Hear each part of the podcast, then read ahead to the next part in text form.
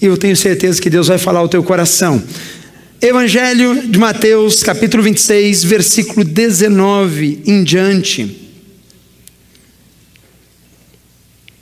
E a gente vai ler do versículo 19 ao 21, e diz assim: Os discípulos fizeram como Jesus os havia instruído e prepararam a Páscoa. Ao anoitecer, Jesus estava reclinado à mesa com os doze. E quando estavam comendo, ele disse: Digo-lhes certamente que um de vocês me trairá. Amém e amém. Feche teus olhos abaixo da sua cabeça. Vamos fazer uma oração. Pai, nós estamos reunidos aqui no teu nome, Pai. Tua igreja, teu corpo vivo. Pai, a igreja que se reúne no teu nome, Pai, é a igreja viva, aonde o Senhor habita, o Senhor passa, o Senhor passeia. Por isso, Deus, eu peço a Ti que esteja nessa noite encontrando corações, Pai, prontos a receber a boa semente da Tua palavra. Pai, vidas que aqui, Deus, vão dedicar e estão já prestando seu culto, Deus, ao Senhor. Mas, Deus, essa noite eles querem ouvir a tua voz. E eu peço a Ti que o Senhor esteja falando ao coração de cada um dos teus filhos. Eu oro em o nome de Jesus. Amém? E quantos creem, digam amém. Amém. amém. Pessoal, hoje é a noite de Santa Ceia do Senhor. Hoje é a noite onde nós celebramos algo muito importante para a fé cristã. Algo que o Senhor Jesus mandou a gente fazer. Né? Existem duas coisas que Jesus ordenou que a gente fizesse: batismo nas águas, e dois, a santa ceia. Fazer isto em memória de mim, diz o Senhor. Mas em que contexto isso foi dito? Em que parte da história Jesus vem e fala isso? E é essa parte da história que nós estamos lendo aqui no Evangelho de Mateus, no capítulo 19 aonde Jesus já caminhando para o fim do seu ministério, caminhando para o caminho onde ele ia ser pego, onde ele ia ser levado, ia ser crucificado, aonde ele ia consumar aquilo que ele veio fazer nessa terra. E no versículo 19 em diante ele fala assim: Os discípulos fizeram como Jesus os havia instruído e prepararam a Páscoa. E os judeus estavam preparando o Passover, a comemoração da libertação do Egito, aonde o Senhor libertou o povo da escravidão, aonde o povo hoje vivia e até hoje comemora a Páscoa judaica, o Passover. Versículo 20: Ao anoitecer, Jesus estava reclinado à mesa com os doze. Quando você viram quadro de Santa Ceia em algum lugar na vida? Todo mundo já viu, né? É Jesus bem no meio, metricamente, porque Jesus se importa muito com a métrica. Seis para um lado, seis para o outro. Foi assim, pastor? Não sei, a Bíblia não diz. Mas a gente, para deixar mais bonito, né? Para não deixar meio desuniforme, Jesus na ponta da mesa, né? A gente bota Jesus no meio, e tecnicamente talvez seria mais a maneira mais fácil de Jesus falar com todo mundo e todo mundo o quê? Ouvir. E Jesus estava lá. E Jesus, no meio dessa comunhão, no meio desse caminho, ele solta uma frase que me impressiona até hoje. Porque ele diz aqui, ó, e com versículo 21, e quando, enquanto estavam comendo, ele disse: Digo-lhes certamente que um de vocês vai fazer o quê? Me trairá. Primeiro ponto que eu gostaria de lembrar e gostaria de ressaltar nessa noite e eu gosto de botar títulos nos meus pontos de mensagens, quem ainda não percebeu, mas é coisas que me ajudam a memorizar.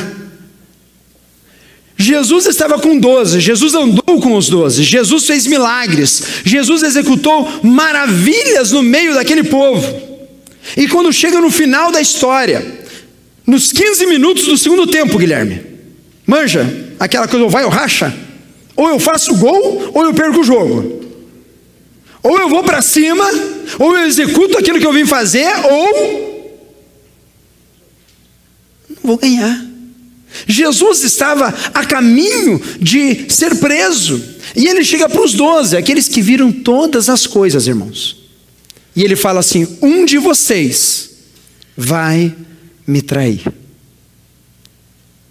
Primeira coisa que eu gosto de lembrar quando eu leio esse trecho é que Jesus sabia que ia ser traído. E mesmo assim, ele não deixou de amar. Jesus sabia que Judas iria o trair. Mas Jesus não tratou Judas diferente dos outros onze. Judas não foi discriminado por causa da atitude dele. O que, que, isso me ensina e te ensina nessa noite? Aonde a gente vai sentar na mesa, aonde a gente vai partir o pão, beber o cálice. É que a atitude dos outros não pode determinar a minha postura como filho de Deus. Porque eu quero ser igual a quem? A pastor André? Sai de mim, meu Deus do céu. Eu quero ser igual a quem? A Jesus. Jesus me chamou para ser discípulo. E quantas vezes a gente não passa situações aonde a gente pode até se sentir traído, sim ou não? Se sentir apunhalado pelas costas. Graças a Deus que aqui nos Estados Unidos isso nunca acontece, né, irmãos? Principalmente entre os brasileiros. Misericórdia, Jesus. Por quê? Mas isso não está à toa. Isso tem um ensinamento forte para nós nessa noite. É que Jesus ele sabia que ele ia ser traído, e mais do que ele saber, ele falou publicamente: Um de vocês irá me trair. E Jesus não deixou de amar, não deixou de se sacrificar, não deixou de pagar o preço. Sabe por quê? Porque se ele olhasse para Judas, irmãos, ele saía correndo. Mas Jesus nunca olhou para homens, porque Jesus sabia a missão que ele tinha. Jesus sabia para que ele foi sido enviado nessa terra. A coisa mais difícil da gente como igreja, como filho de Deus, muitas vezes no meio da caminhada, é a gente olhar para situações, pessoas, circunstâncias e olhar, rapaz, tu não vale nada, mas eu ainda te amo. Mulher, tu é uma fofoqueira, hein? Meu Deus do céu! Aonde bota o pé, que encrenca. Vocês nunca conhecem gente assim, né? Não, imagina. Comigo nunca aconteceu. Todos nós, irmãos.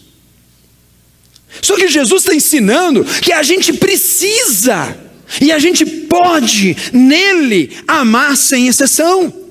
Porque a postura daquele, de como se foi Judas, que iria ser o traidor, o ingrato, aquele que não amava, aquele que não correspondia ao amor incondicional de Deus, não impediu Cristo Jesus de se entregar, de morrer na cruz e de amar sobre todas as coisas. Igreja, é para esse chamado que você foi feito. É para você olhar para o pastor André, apesar dos defeitos dele, e dizer assim: pô, mas sabe que eu Continua amando aquele cidadão? Eu continuo. Ele nunca botou gravata na igreja, mas eu continuo. Um dia eu vou ver ele aqui pregando de gravata. Fui no casamento do Esli da Bianca, né? Daí lá, casamento, botou terno, gravata, tá, well dress up, né? Daí cheguei os irmãos, nossa, pastor. Eu brinquei com eles, assim, vim fantasiado de pastor hoje, pá. Disfarçado, né? fantasiado não, fica feio. Percebe, irmãos?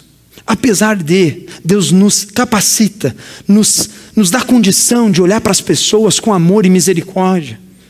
Porque o comportamento do irmão ou da irmã, da pessoa X ou Y, não vai determinar a minha postura de amar incondicionalmente.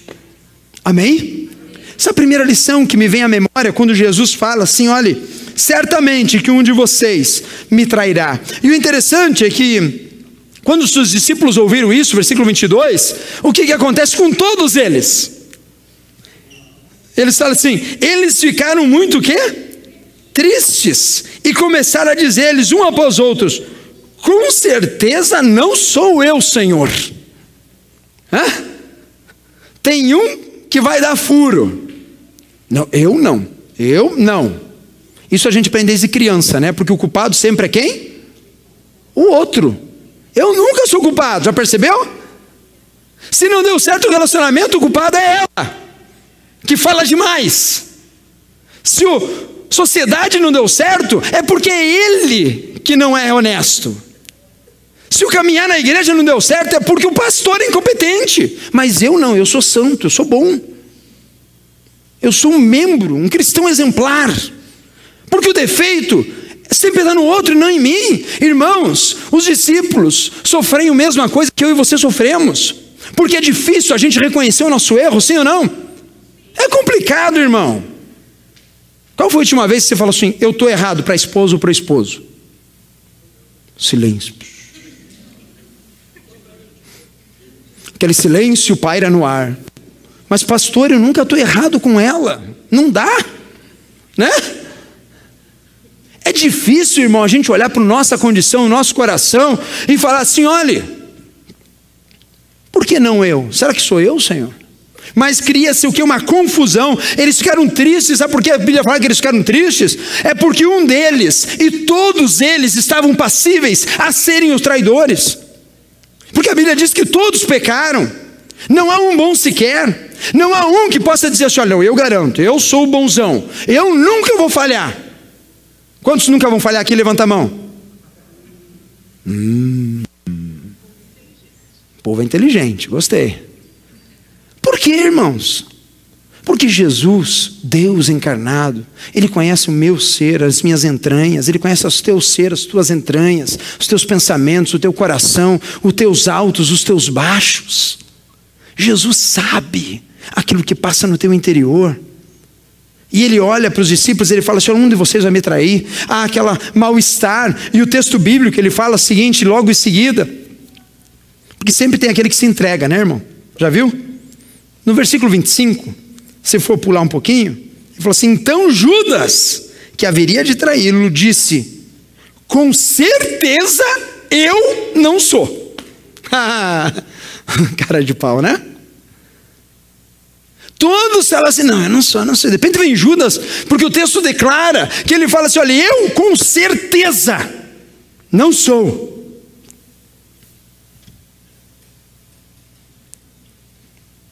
Jesus afirmou o quê? Sim, é você.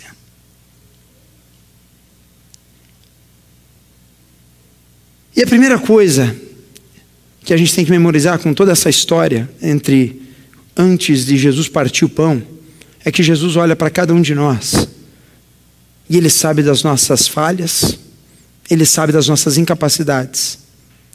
Ele te formou, Ele conhece o teu nível de fé, Ele conhece as tuas dificuldades, aonde você tem pisado na bola. Ele sabe quantas vezes temos nos omitido de pregar o Evangelho, de sermos testemunhas do Cristo vivo. Quantas vezes nós temos falhado com a esposa, com o esposo, com os filhos? Quantas vezes os filhos têm falhado com os pais? E quantas vezes temos falhado uns com os outros? De vivermos a perfeição do corpo de Cristo nessa terra?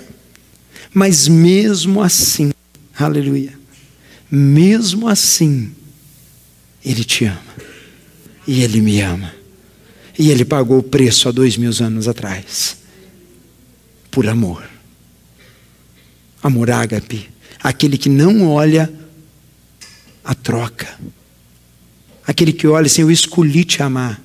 Eu escolhi pagar o preço, eu escolhi te regenerar, eu escolhi fazer você filho de Deus. Amém? Jesus sabia, mas mesmo assim ele amou. Segunda coisa que eu quero compartilhar com vocês diante desse texto, eu quero que você abra o Evangelho de Lucas, no versículo capítulo 22.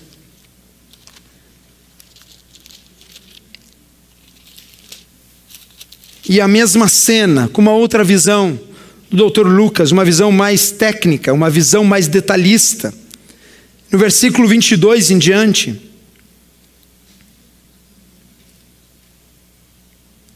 diz assim, até o 27: O filho do homem vai, como foi determinado, mas ai daquele que o trair. Eles começaram a perguntar entre si: qual deles iria fazer aquilo? 24, surgiu também uma discussão entre eles acerca de qual deles era considerado o maior.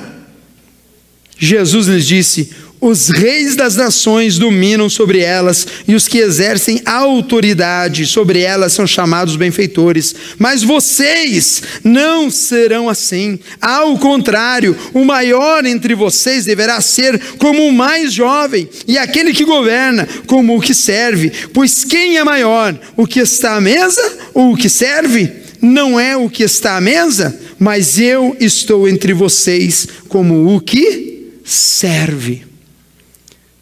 Irmãos, nós temos a nossa tendência.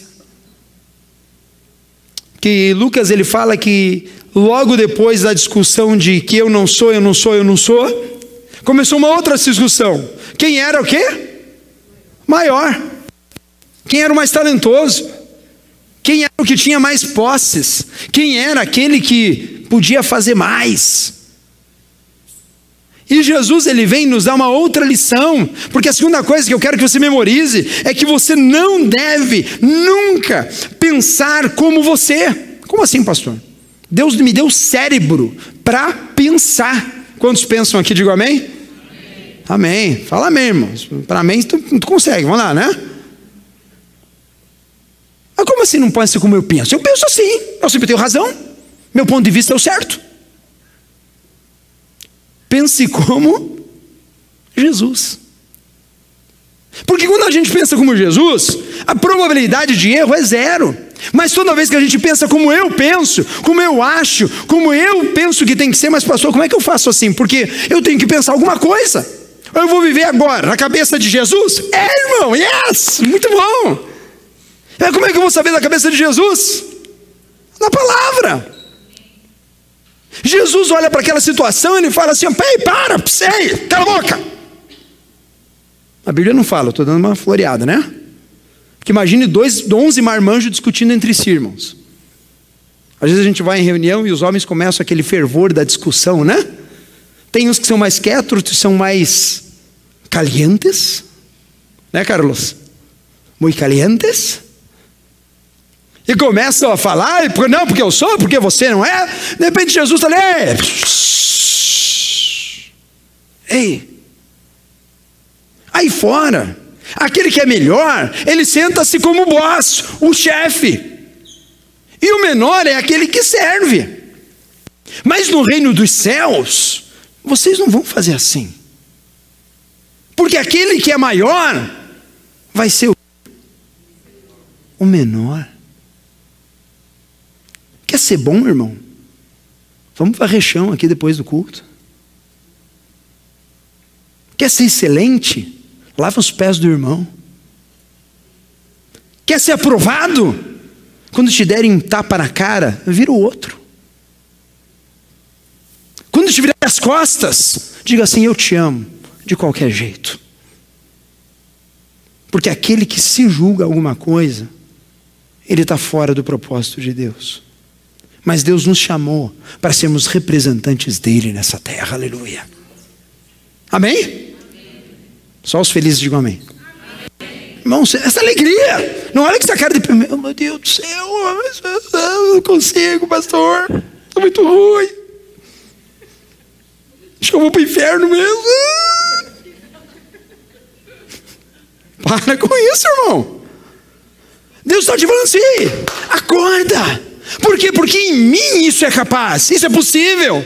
Eu não quero que você viva uma vida baseada nas suas qualidades, no seu pensamento, mas eu quero que você viva uma vida que eu, o doador da vida, estou te dando. E para você ser completamente feliz, eu te garanto, a tua única confiança e o teu único espelho tem que ser o Senhor Jesus e ninguém mais. Nem você mesmo, porque se andarmos como Ele anda na luz, ah, meu irmão, vai ser tão diferente.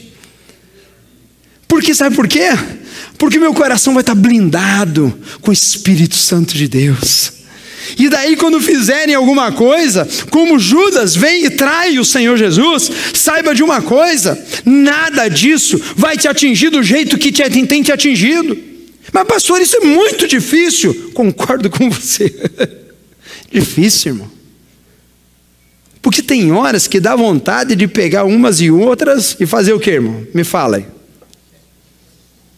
Hum? Orar por ela, né? Dá uma vontade de orar, pastor. Mas é aquela oração de intercessão, botar a mão em cima para ver se sai o demônio que está dentro, sabe? Tem que precisa, né? Mas, enquanto há oportunidade, a gente fica na intercessão. Queima Jesus, né? Mas Deus te chamou, irmãos, para você ser representante dele. Aonde quer que você andar, teu semblante brilhar Cristo para você olhar e falar assim: olha, tem alguém aqui que vai me trair, eu estou vendo. Já estou vendo. Eu já, pastor tem essas coisas, sabe, irmão? Pastor já vê às vezes coisas. Mas hum, cheirou. Daí ou você sai atrás batendo, ou você ama. A vontade de sair batendo todo mundo, né? No começo eu batia, agora já desisti. Ah, Deus abençoe, Jesus. Vai na paz. Porque Deus nos chamou para sermos representantes deles e não representantes de nós mesmos. Jesus nos chamou para sermos representantes do reino dos céus e não representantes da graça Fellowship Church. Deus nos chamou para sermos algo muito mais excelente e muito mais poderoso, que vai inverter a cabeça de quem está lá fora.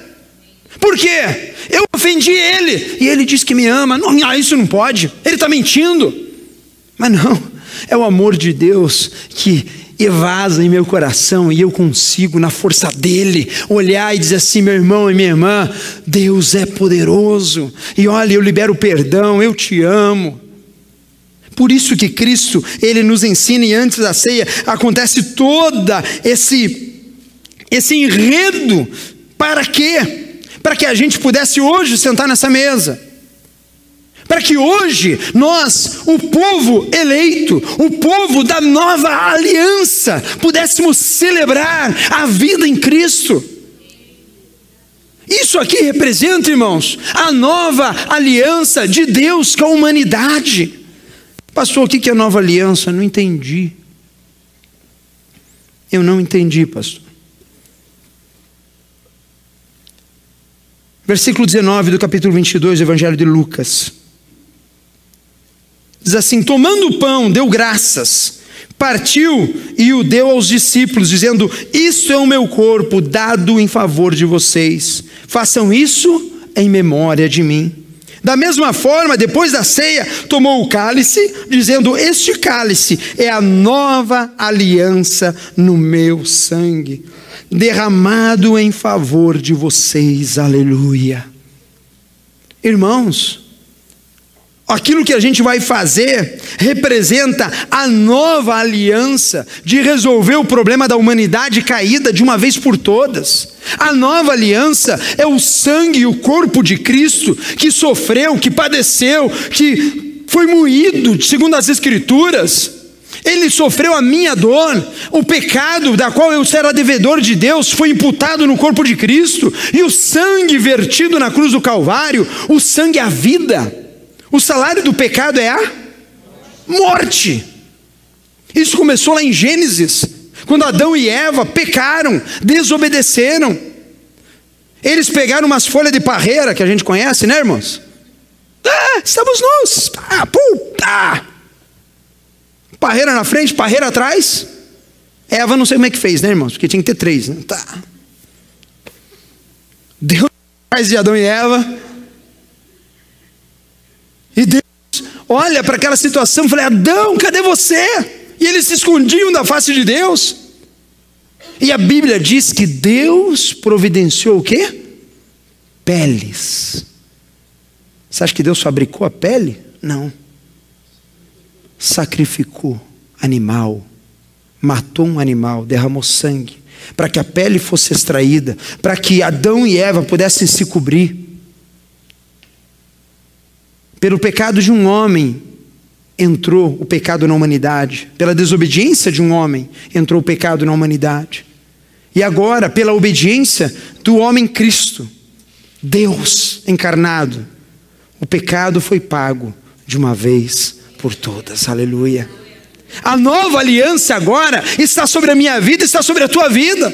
E aquilo que a palavra de Deus nos fala, ele fala agora de uma nova proposta, de algo muito mais grandioso. Abra 2 Coríntios, capítulo 1. E olha o que o texto nos diz, o apóstolo Paulo falando de algo muito mais excelente, algo que tem a ver comigo e algo que tem a ver com você em nome de Jesus, algo que muito mais grandioso do que a gente pode ver, daquilo que a gente pode apalpar. Ele fala assim: todavia, como Deus é fiel, nossa mensagem a vocês não é sim e não.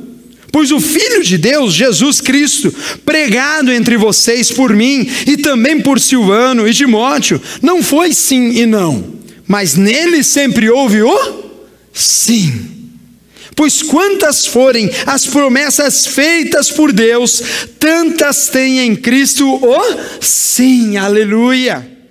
Por isso, por meio dele, o Amém é pronunciado por nós para a glória de Deus. E a igreja diz: Amém. Amém. Ora, é Deus que faz que nós e vocês, e nós, igreja, permaneçamos firmes em Cristo. Ele nos ungiu nos selou como sua propriedade e pôs o seu espírito em nossos corações, como garantia do que está por vir, e invoco a Deus como testemunha de que foi a fim de poupá-los que eu não voltei a Corinto, Paulo falando à igreja. Não que tenhamos domínio sobre a sua fé, mas cooperamos com vocês para que tenham alegria, pois é pela fé que vocês permanecem o quê? Firmes. Irmãos, tem algumas coisas nesse texto que eu quero que você enxergue nessa noite. A gente cantou hoje uma canção muito antiga, né? Para a direita, para a esquerda, por onde for a tua o quê? Bênção me seguirá. Aonde eu colocar a planta dos meus pés, ali será terra santa, ali será abençoado. Aonde as minhas mãos tocarem, ali também abençoado será. Sabe por quê? Não porque eu sou bonzão, não porque eu tenho grande status imigratório diante de Deus, não, tenho green card celestial, está aqui, ó. Eu apliquei, fiz por onde, paguei, dei aos pobres, vim na igreja todo domingo, até ajudei de vez em quando lá na igreja. Ah, eu dei uma oferta. Ah, faz uns seis meses atrás, mas eu dei. Uma boa oferta.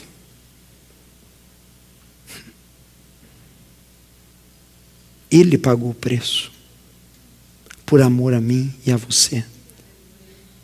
Mesmo você não merecendo e eu também não merecendo. Mesmo eu sendo mal do jeito que eu sou e você sendo má do jeito que você é. Porque Ele não vê o exterior, Deus vê o interior. Deus conhece os pensamentos mais profundos. Da onde eu vou esconder a presença de Deus? Da onde eu vou fugir da presença de Deus, irmãos? Deixa eu descer um pouco, muito longe. Às vezes a gente acha que a gente tem a capacidade de simplesmente se esconder de Deus.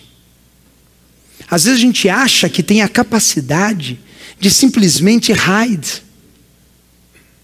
Só que a gente esquece que Deus tem uma qualidade chamada unipresença. Deus está em todos os lugares. Pastor, mas até lá em casa, quando eu fico escondidinho no quarto, até lá em casa, irmão.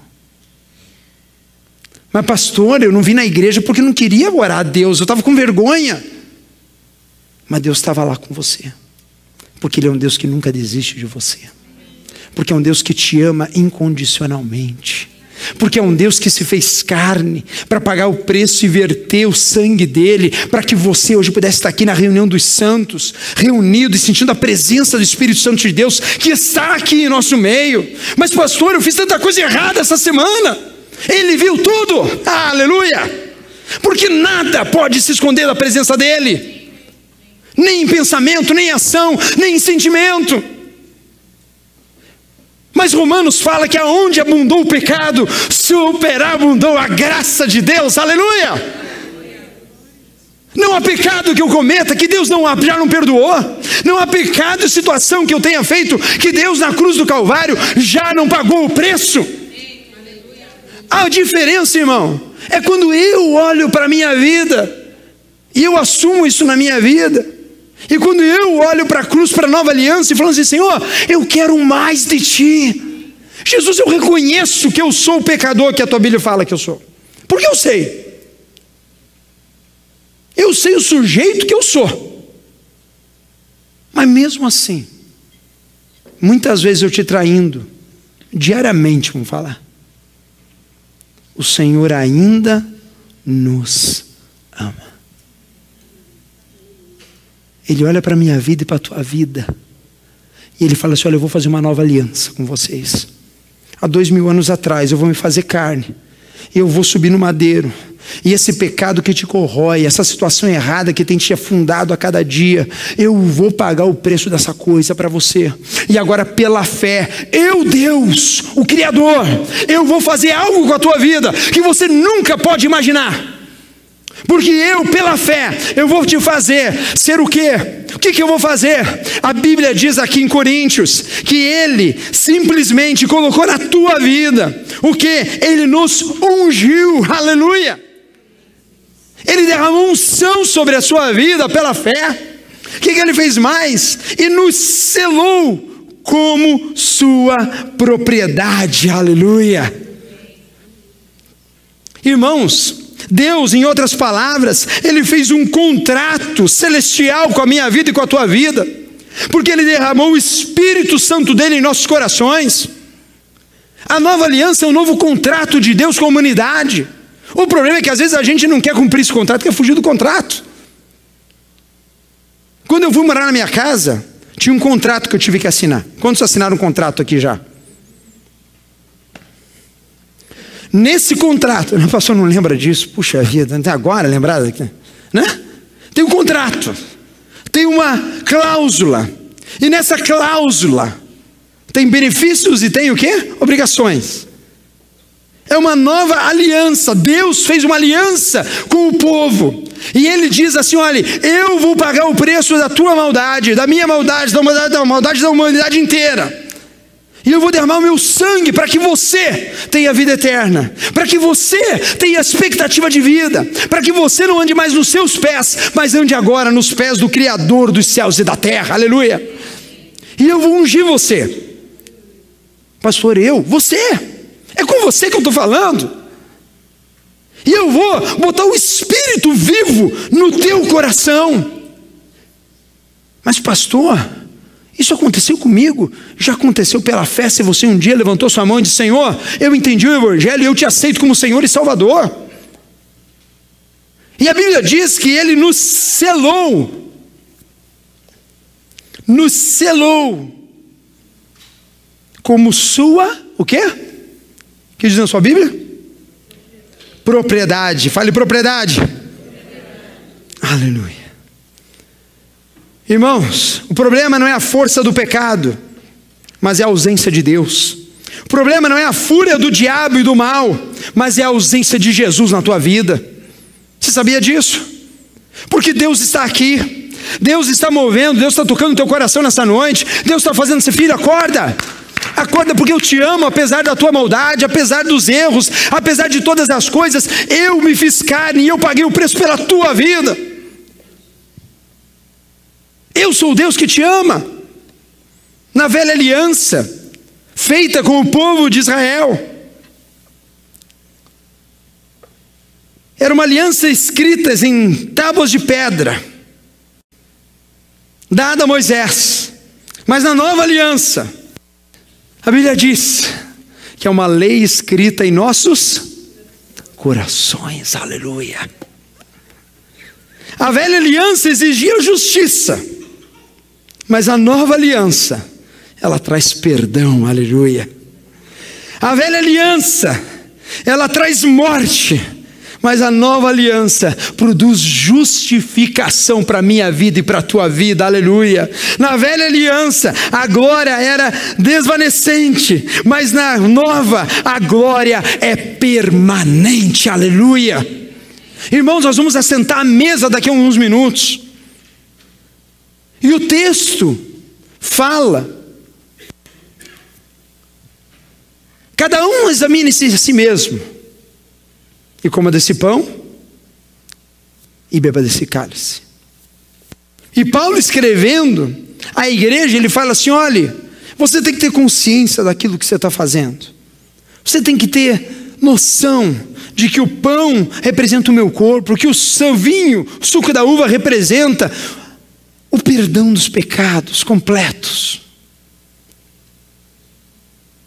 E hoje eu queria, em nome de Jesus, deixar essa palavra com vocês, porque é o primeiro domingo do ano, porque é o primeiro domingo que estamos levantando os nossos louvores ao Rei.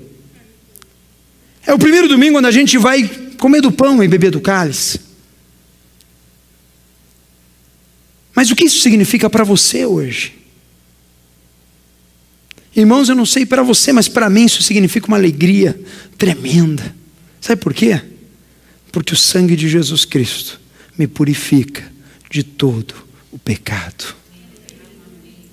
Porque a graça dele é maior do que a minha vida.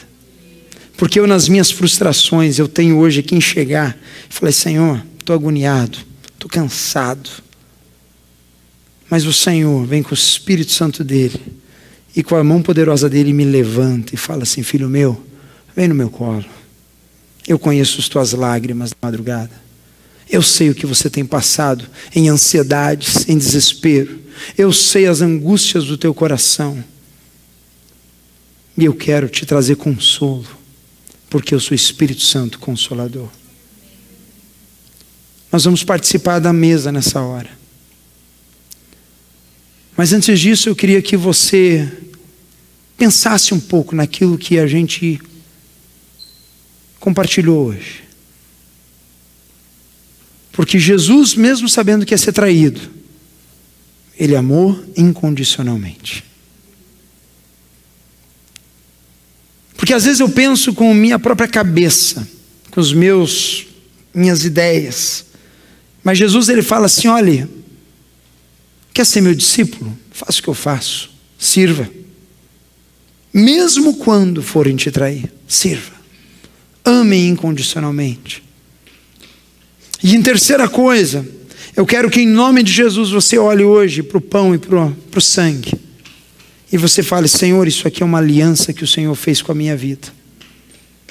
O pão é o corpo de Cristo, moído pelas minhas transgressões e por aquilo tudo de errado que eu já fiz na minha vida. O sangue é o pecado que foi pago, preço, lavado. E por isso que a gente fala: sou livre do pecado.